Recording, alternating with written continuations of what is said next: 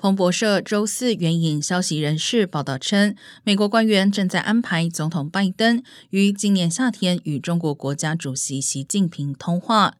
通话最早可能于七月份举行，但预计近期之内两国领导人不会举行面对面的会晤。目前尚不清楚美方希望这次通话聚焦哪些议题。不过，近来拜登政府官员多次谈到为美中关系设立防护栏的重要性。上次拜登与习近平通话是在三月十八号，通话持续约两小时。华盛顿当时警告北京，不要就俄罗斯入侵乌克兰的战争给莫斯科提供协助。